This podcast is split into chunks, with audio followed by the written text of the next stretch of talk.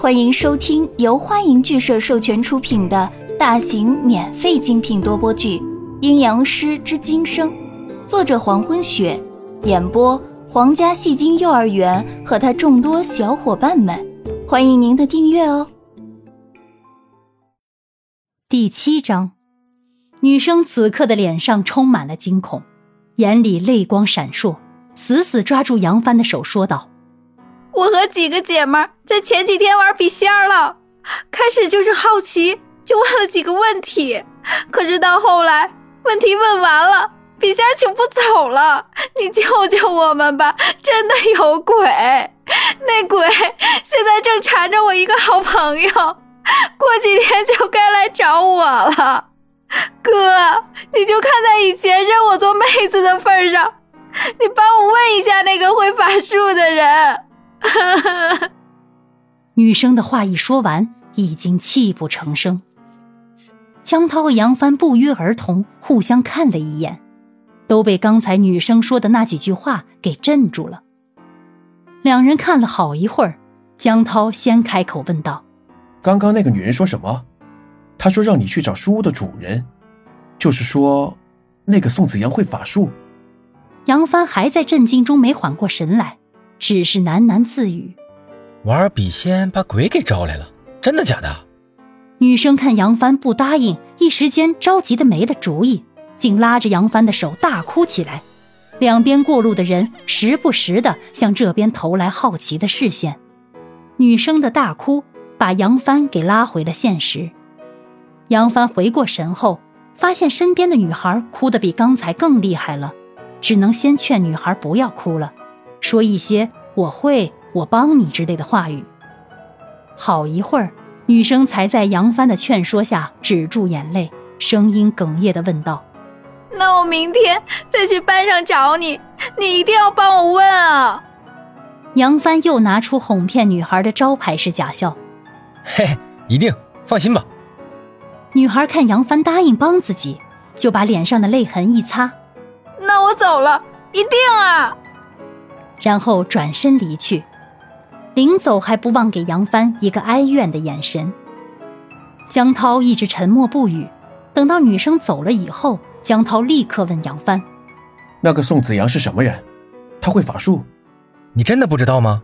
这学校里私下都传开了，说那个书屋的主人身份特别神秘，好多同学背地里调查书屋老板的家庭地址，结果什么也查不出来。”杨帆说到这里停了一下。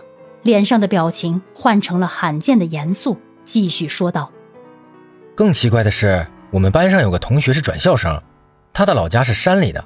可是有一次，这个同学去书店里买书，看到了店员还有老板，发现这两个人长得十分眼熟，好像在哪儿见过。后来这个同学回到家才想到，他小时候住在山区里那会儿就见过这两个人，样貌声音一点没变。”杨帆的话说完后。看到江涛震惊的表情，急忙用手推他：“喂，江涛，你怎么了？我刚才是开玩笑的。其实我同学告诉我的不一定是真的，你不会真的信了吧？我就是逗你玩玩，吓吓你。哎，说话呀！”江涛终于在杨帆的帮助下回过神来，脸上的神色慢慢恢复了正常。没事了，我就是被你的话吓住了。走吧，去书屋吧。顺便帮帮刚才那个女生。杨帆有点不信江涛的话。真的没事我刚才真的是开玩笑的。江涛点头。没事了，走吧。哦。杨帆再次确认江涛恢复正常以后，才放下心来，和江涛一起往书屋的方向走去。前世今生书屋后院的台阶上放着一杯茶。冒着一缕缕青烟，在炙热的空气中盘旋不去。宋子阳则是坐在了台阶上，目不转睛地注视着正在搬家的蚂蚁，还是穿着那长长的衣服，比较深的颜色。他的肌肤很嫩，眼睛睁得大大的，那么专心地观察着。而易英则是静静地飘在空中，在阴暗处看着宋子阳。突然，身后传来一阵嬉笑声，是杨帆的笑声，笑声清透，让听者也忍不住翘起嘴角。只可惜，听到笑声的人是宋子阳。